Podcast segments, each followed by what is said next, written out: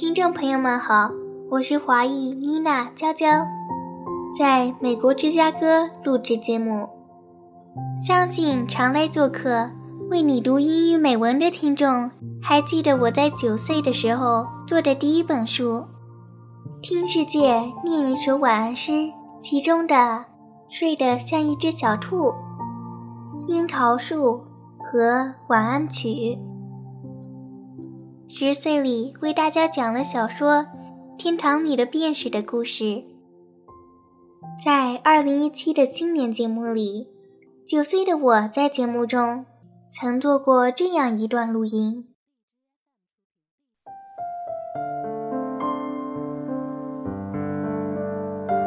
：Until I feared I would lose it, I never loved to read. One does not love breathing. 我从不喜欢阅读，直到我开始担心我会无法阅读，就像一个人从来不在意呼吸这件事。这句话出自小说《To Kill a Mockingbird》，杀死一只知更鸟。由 Harper Lee 写的小说《杀死一只知更鸟》。是一本在美国中小学广为流传的书籍。今年我已经十一岁了，是一个初中一年级的学生。在这里，想和大家再次分享这本书其中的片段。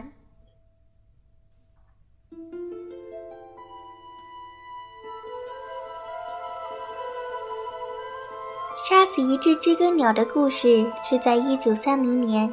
大萧条时期，在阿拉巴马州的梅空镇发生，并由故事主角一个名叫 Scout Finch 的小女孩讲述。通过她的邻居和她父亲的影响，她逐渐明白世界并不总是公平的，偏见真实的存在于他所居住的小镇。无论它在表面上看起来多么微妙，《To Kill a Mockingbird》takes place in the town of Maycomb, Alabama during the Great Depression in the 1930s and is narrated by the main character, a little girl named Jean Louise Finch, who is referred to as Scout. Throughout the story, through her neighborhood meanderings and the influence of her father, she grows to understand that the world isn't always fair, and that prejudice is a very real aspect of the small town where she lives. No matter how subtle it appears to be on the surface.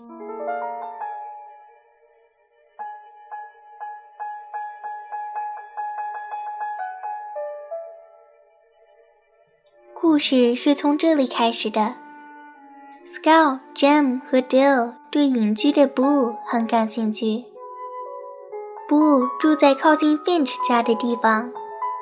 当地传说，他曾用一把剪刀刺伤了他父亲的腿。于是大家把 Boo 想象成一种怪物。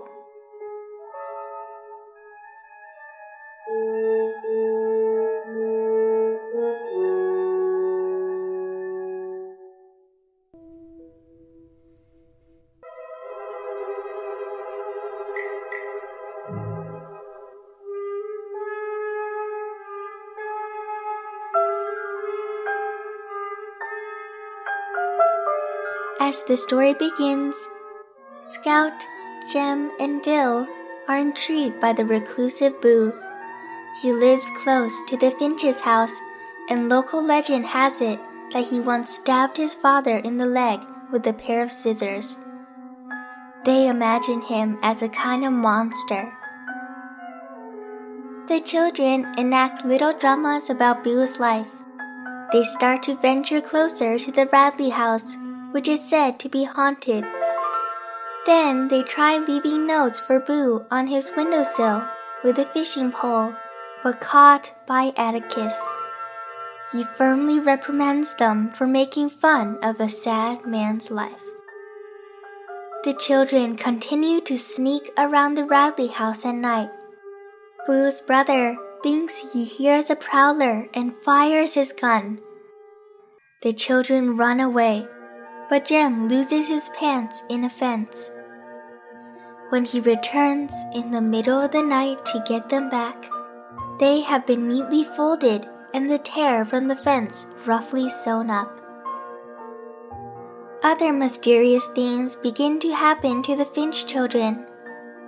A tree near the Radley house has a knot hole in which someone leaves little presents for them. The children find pennies, chewing gum, and soap carved figures that bear a striking resemblance to Scout and Jem. When the children try to leave a note for the mystery giver, they find that Boo's brother has plugged up the hole with cement.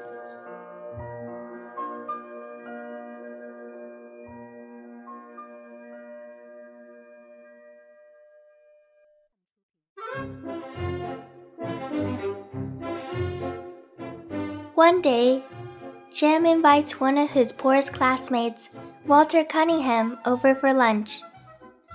At the Finch house, Scout notes that Atticus and Walter discuss farming like two men. Walter asks for some molasses and proceeds to pour it all over his meat and vegetables. When Scout rudely asks what in the Sam Hill he is doing, Calpurnia gives her a lecture in the kitchen about how to treat guests, no matter what their background.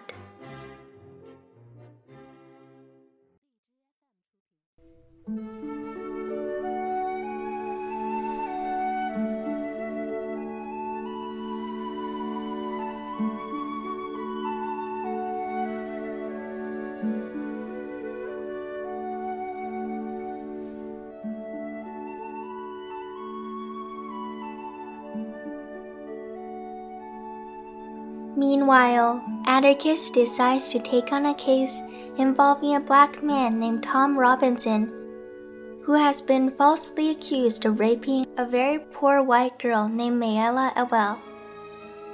The Finch family faces harsh criticism in the heavily racist Maycomb because of Atticus's decision to defend Tom. Atticus believes both that Tom is innocent and that he has almost no chance at an acquittal. The white jury will never believe a black man over a white woman. Despite this, Atticus seeks to reveal the truth to his fellow townspeople.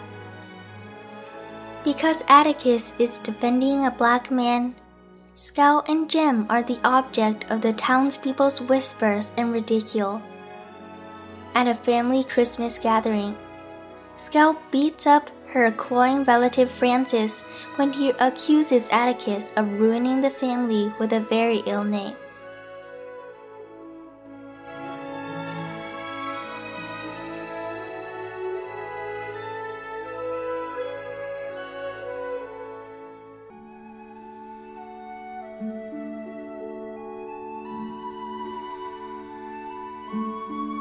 在这一幕之后不久，Atticus 讲述了小说中最著名的一句话。他告诉他的孩子们：“你可以杀死任何一只鸟，但要记住，杀死一只知更鸟是一种罪恶，因为知更鸟从不侵害别人的田地，它们只是唱歌。换句话说。”不要欺负比你弱小的人。这只知更鸟在小说中成为了无罪的象征。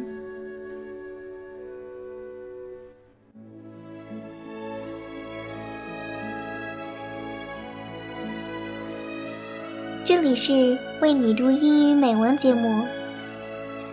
Shoot all the blue jays you want, if you can hit them. But remember. It's a sin to kill a mockingbird.